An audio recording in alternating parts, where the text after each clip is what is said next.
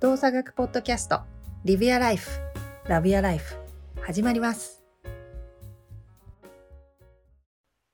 え、お二人はそんな感じですか？男、俺は男だ。男とはこういうもんだみたいな感じで 生きてる感じ。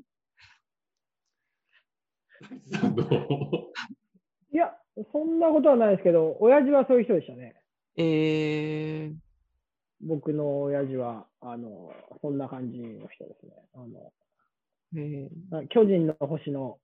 お父さんみたいな感じなんで。一徹？欲しいって言っそうです。そうですね。そんな感じなんで、本当に。た。うんそうすると、やっぱ自分の感情表現とか苦手な感じなのか？こう、日々、そういう細かい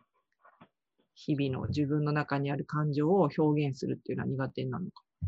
あ、僕自分、自分がですか？あの、お父さん。いやいやいや、親父はそんなことないと思いますけど、僕は超苦手ですね。えー、もう、あの、なんていうんですかね、あの、絶対に、あの、その場のまず空気を読もう、空気を読もうとするんで、僕は。なるほどねうん。感じてないわけじゃないし、それは自分の中で気づいてるけども、それを表現するってなった時に、そのバー的なものが自分の表現を出すか出さないかで、こう、変わってくる感じ。あ、もう全然変わりますね。なんで、僕は、あの、めちゃめちゃ周りを見るって感じですね。えー、だから、周りにすごく影響されるんで、全然ダメですよ。全然ダメ。うん感情表現全然ダメですよ。本当に全然ダメっていうことはないやろうけど。いや、だから、あれだよね、相手、周りによるってことだよね。周りによります、周りによります。うんで、あの、タガが外れた時に一気に僕は行くタイプなんで、もうクソだと思いますよ。表と裏があるみたいに一瞬見えちゃう感じに。じゃあ。人が変わったみたいになるってこと？場所によっては。あ、いやいやいやいや、えっと、表と裏があるっていうよりは、あでも、もしかして初めての人はそう感じるかもしれない。うん。なんかあれみたいな。全然違くないみたいなぐらい、こも、でもだから初めての人、初めての人の前では僕は絶対出さないですよね。あの、よそ行き、よそ行きを作う、る。よそ行き。で、慣れてきたら、もう徐々に徐々に出していきますけど、で出しちゃえば全然もう裏表はないんで。うん。だけど、だから僕は感情表現、自分は下手だと思う、自分は下手ですよ、本当に。えーそれはその子供の頃の、その、経験から自分の表現をしていいか悪いは、まあ悪いかって言われるけど、した、今するときなのか、待った方がいいのかみたいなのを、こう、学んできた感じ。なんか言われてみると、なんかそうなのかなとは思ってますよね。うんだからもう、あの、すごく抑圧されて、抑圧されてきたんで。えーだから全然別にもう、あの、あれですよ、あの、親父にが悪いとかそういう話じゃなくて。あ、もちろんもちろん。単純単純にあの感謝はしてるんですけど、ただ、うんだけどもうそういうのはすごく、あの、ありますね。でもそれがあるからいいところもあるじゃん。ある種空気を読んで、いいいや、でもなんかそういうのはあんまないと思うんですよね、僕やっぱり。そう？最近思うのは、最近思うのは、あの、まあ、結局バランスじゃないですか。うん。あの、ちゃんと、あの、場と、その状況と、あいる相手を、は、あの、なんていうんですか、状況をちゃんと察知しながらも、えー自分の思いはちゃんと言うっていうのが僕ベストだと思うんですけど、うん自分の思いはちゃんと言うって言えなかっ言えなくて、あの、まあ、後悔してきたことは結構、結構でだいぶあるんで、うーん。そこ、それをその場で言えることが、言えたらよかったなって振り返ってみると思うけど、その場ではそれが出せなかったことがあるってことよね。そうですね、そうですね。まあでもやっぱなんか人って反省の生き物じゃないですか。うん。だからどうなろうとそうなるのかなとは思うんですけど、うん。まあだけど、あの、全部ひっくるめて、あの、感情表現は僕は下手です。うん。それはそういう場で言えな、言えなかった、思ってたけど言えなかったのは、なんか、まあいいかと思っちゃうってこと。まあ別にいいかなって、ある種なんかこう、自分がその輪の外に置いちゃうってこと？ではなくて？いや、えっ、と、ここで言うとあ、あの人の気分を害するんだろうなとか、うんあここでこれを言うと、あの人が何も言えなくなっちゃうんだろうなとか、逆にあの人が怒っちゃうんだろうなとか、そういうふうにずっと、もう頭に巡らしちゃうんで、なるほどね。ああ。なんかそれ今聞いてて思ったのは、そのマーク・ブラケットが話をしてた中で、何を言うかが大事ではなくて、相手にどういう感情にさせたかが大事だって言ってたの。なるほど。で、今の太一はまさしくそれじゃん。自分が何を言うかよりも、これを今自分が言うことによって、相手がどんな気持ちになるんだろうっていうことを考えたときに、そこで選択をしてるってことじうんはい。ゃん。で、そのマーク・バーケットが、あの、みんな、その、こう、いろんなことを表現することで、何を言ったらいいかなっていう風な視点で考える人が多いかもしれないけど、実はそれは全然重要じゃなくて、人の中に残っていくのは自分がどんな気持ちにさせられたかっていうことが残っていくことだから、だから実際は言うことはそんなに大事じゃないんだよって言ったんだよね、彼が。で、それ聞いたときに、ななんとなくぼんやり分かってはいたけど、そうかって、どんな気持ちにさせるかっていうことを考えると言葉があの変わってくるのかなって思ったんでね。でうん、その、それを相手がどんな気持ちにさせられたかっていうふうに考えることで、より自分とその人の関係性がその人のことすらも自分のこととして受け取れるようになるのかなって、考えられるようになるのかなって思って。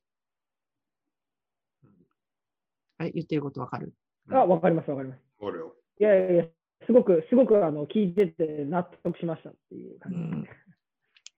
や、それさ、その、あの、なるほどなと思ったのはさ、あの、ペコとリューチェルさんっていたやん。はいはい。あそこご結婚。最近見なくなったね。ごご結婚されて、リューチェね、ル、子供さん生まれてね。すごいなんかえ、そうなんですか？そうそう、若いのにお子さん生まれて、すごいよね。で、すごいなんかいい全。然その情報が分かってない。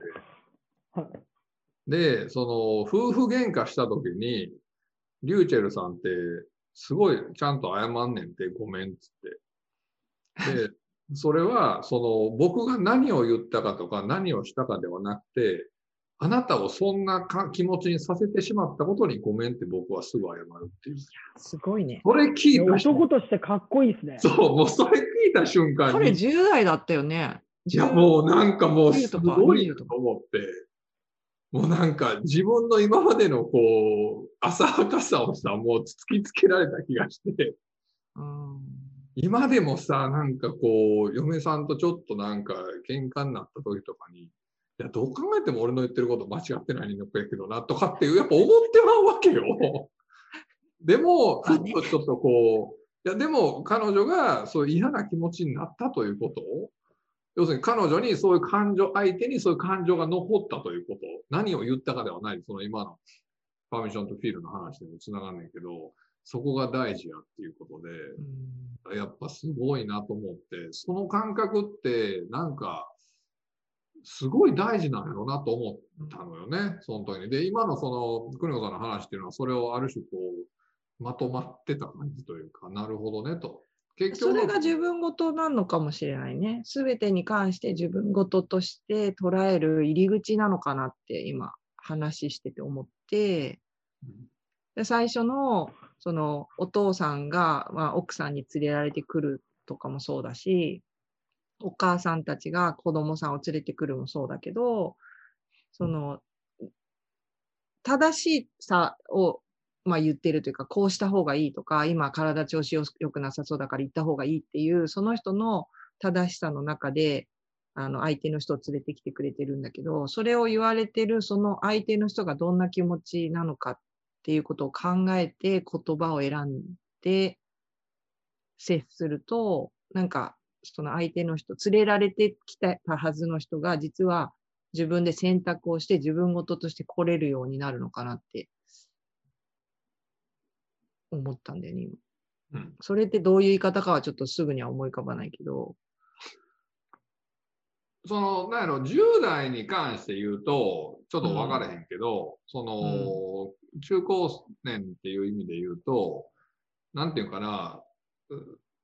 その、あこう、そういうふうにならないと、ある種その自分で動かない理由に、あなたの今がダメだからこうした方がいいよっていうのって、その、あな、こうした方がいいよだけかもしれないけど、あなたの今がダメだからっていうのを、なんていうの、含んでしまうというか、暗にその、まあ、か間接的にそう。いうニュアンスが入ってしまう感じがあるね。っていうのって、やっぱり人にとってあんまり心地のいいものではなくて、なかなかこう、受け取りにくいメッセージ。うん。それが確かにいいやろうな、そうやろうなと思ってたとしても、心の部分が、その、含まれてるメッセージをすごく拒否してしまって、いやって言ってしまうケースってすごく多いなと思っていて、ってなった時に、その、我々はそのかける言葉もそうやけども、それと同時に、まさにその感情の部分として、その奥に含まれているメッセージっていうものがどういうもので、その今の現状をその否定してしまうというこ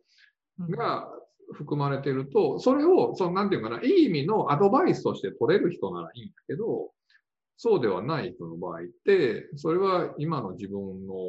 否定になるので、すごく受け取りにくいアドバイスとしてなることっていうのは多いかなと思うかな。なんかダメだからこうしろって言われてるとか、うん。もっとこうしなきゃいけないって言われてるように感じちゃう、感じ取っちゃうことも多いよね。そうそうそうそう。で今その話聞いてて思ったのは、なんか京都の人って言葉にこう含みがあるってよく言うじゃん。表と裏がある。あれってほんまなん？あまあわかんないけど、でも私の周りをふと思い浮かべると、まあうちの旦那さんも京都の人だけど、なんかダイレクトに言わないんだけど、それをさせられ、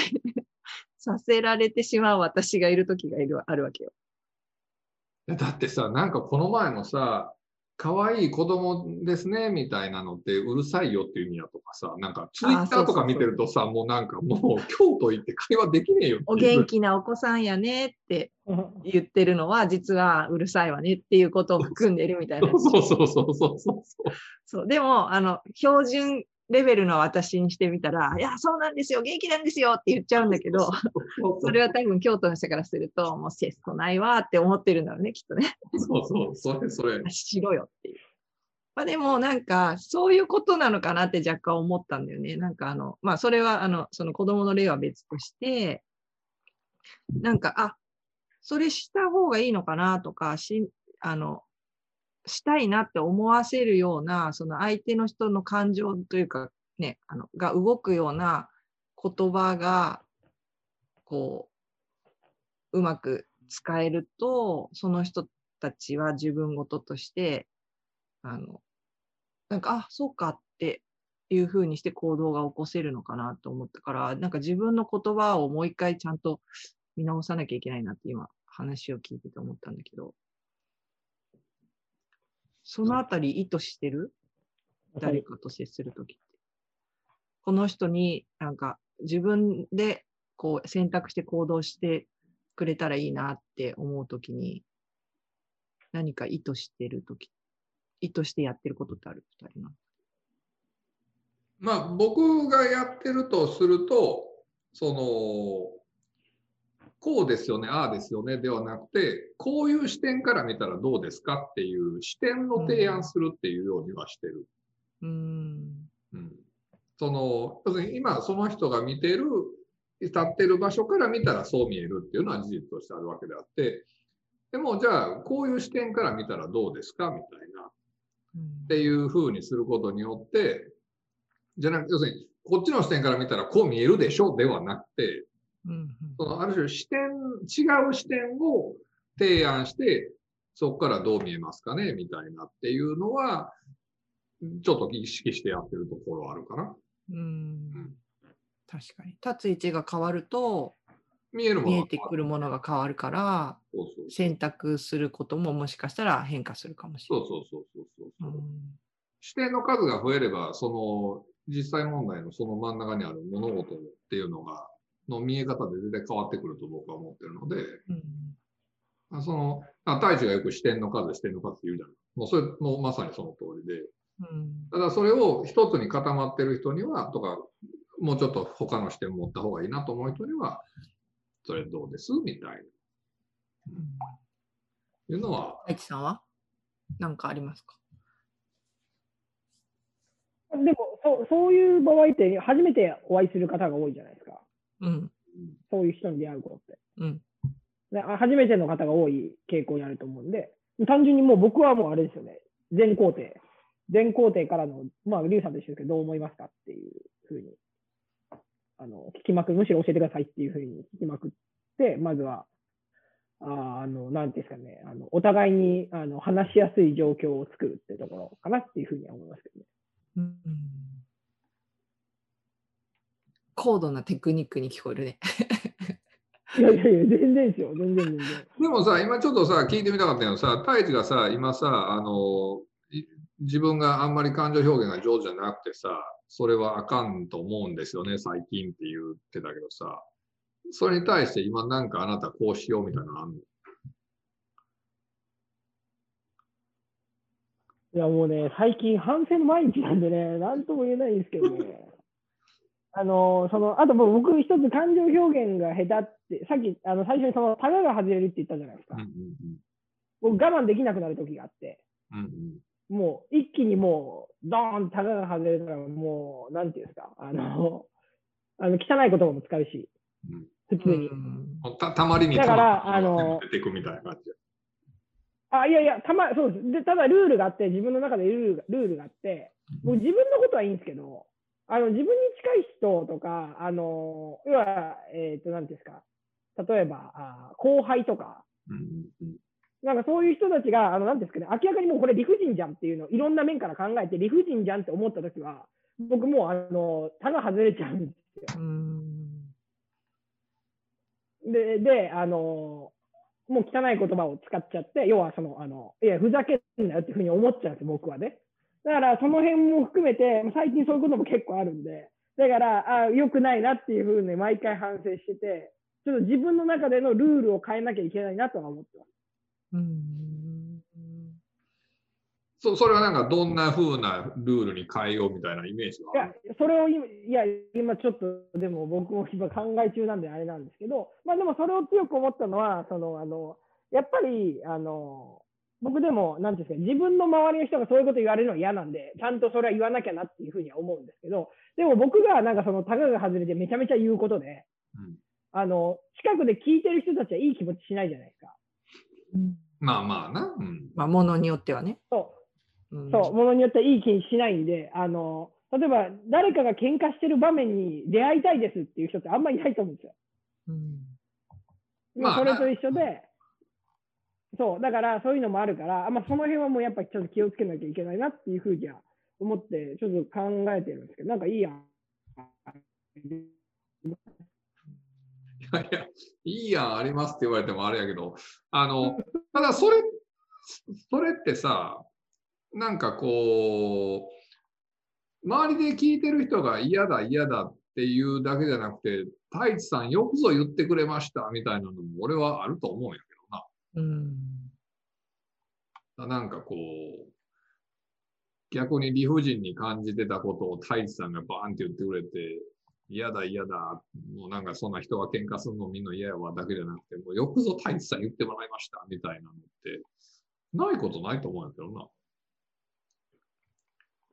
いやいやいや、でもやっぱり、うん、なんていうんですかね。あかんかなやっぱ目指すところは、あの、なんでも、なんでもなんていうんですか、あの、みんなハッピーをやっぱ目指したいわけじゃないですか。うんうんうん。で、それは難しいってのは分かってるんですよ。分かってるんですけど、まあなんか、もっといい方法はあるだろうってやっぱ思いますよね。ああ、まあまあまあ。でもその人たちが自分で立ち上がることはでできない状況だから、太一がこう、あーってなっちゃうってこいやいや、そそのその辺はもう関係なく、自分の気持ちとして、いや、もうそんな理不尽なことはないと思う。僕はちょっと言っちゃうっていうだけで。うんまあでもそういうので言うと、最近俺がルール化してることがあって、一個。えっ、と、愚痴はどんどん言いましょう。でも文句はやめましょうっていうのをやってて。とうん。なんていうか、も文句って、こう、他人に対して、あいつがどうや、こいつがどうやって知って合うことだと思ってて、うん。でも、愚痴って、そのなんか、今大変なんだよねとか嫌なんだよねとかっていうことって、うあのーまあ、もちろん場を考えてやね、その相手とかを見てやけど、その愚痴を言うって結構ストレス発散になるなと思っていて、その胎児のように回ってくるっていうのを発散する術としては、ああ、愚痴を言えと、太一。そう愚痴を言ったらいいんじゃないのと思う。え、太一、愚痴の言い方なんてわかる？いやいやいや、そいやそんなんわかりますよ、さすがに。本当になんかあんまり愚痴ってる感じないから。いやいや、でもぐ、ぐ、愚痴ってでもどう、どうなんですかでも、きっとあるんですよね。りゅう、りゅうさんから見てうまい愚痴ってあるんですか？ある人ってあるんですか？ああ、そうそいやう。うまい愚痴。うまい愚痴っていうよりは、あの、それってうまい下手っていうより、なんか、大地もよく言う環境？だこの人にならみたいな。っていうかもうちょっと今からほんま愚痴らして、ちょっと聞いといてみたいなを言える環境があると、もう、もうほんまないわみたいな。ほんまあいつさみたいな。もうなんかこう、こう、こうこうでみたいな。なんかいろいろ。もうただこれは愚痴やからって言って言える。愚痴やからっていう時って人のせいじゃなくても、ただ単にちょっと吐き出させてみたいな時かなと思ってて。俺は愚痴っていうのは、自分の中にある感情ってこと？愚痴をだからだからそのなんかもう、うんこうなんか、たためときたくないものをやったりするやん。う俺はほんとたまに会って、ちょっと嫁さんに、ごめん、ちょっと愚痴らして今日って言って、ガーっていうこともあるのよね。愚痴、愚痴る感覚が、愚痴るってなんか難しいね、逆に。僕は文句はあかんって言うんですよね、よく。うん。うんうんうん。ただ、愚痴はどんどん言っていいと思いますよ。だって世の中うまくいかんこともいっぱいあるもん。それに対して何にも言わないっていうのは逆にそんな俺ら全員そんななんかイエス・キリスト聖人じゃないよって思う思うと思うので、それは出さなあかんと思うんですよね、僕はね。あれですよね、確かに愚痴、愚痴った時に、あの、お互いで盛り上がった時最高に気持ちいい。そうそうそうそうそうそうそうそうそう。そう、そうやね。最高に気持ちいい。そまあ、でも、ああいう時人間臭さを感じますよね。う。そうだそは未知の味じゃないけど、あの人間臭さ感じるんですよね。そう、だからあれって俺悪いことじゃないと思ってて、うんなんかちゃんと自分の、自分の責任として自分の部分っていうのはちゃんと持った上でちゃんと愚痴るっていうのは、っていうことだよね。だから愚痴ってる時っていうのは多分それは自分に関係してることだと思ってるからこそ愚痴ってるってこと、そうそうそうそうそうそうそう。文句を言ってる時はあの外から多分言ってるけど、愚痴ってるってことは自分はそのど真ん中にいて、それに対して自分がどう思うのかっていうことをあの、まあ、吐き出してるからこその愚痴なんだろうなって今聞いてて思っだから、太一、もうちょっと愚痴ったらええんちゃう？いいかもしれない、それはちょっと。た。そうだ。いいよ。そう、だから愚痴言う時にあれですね、自え？あ、ネットが悪いし、大丈夫ですか？聞こえます？あ大丈夫どうぞ愚痴るときに？愚痴言う時に自分の先に非をちゃんと言って、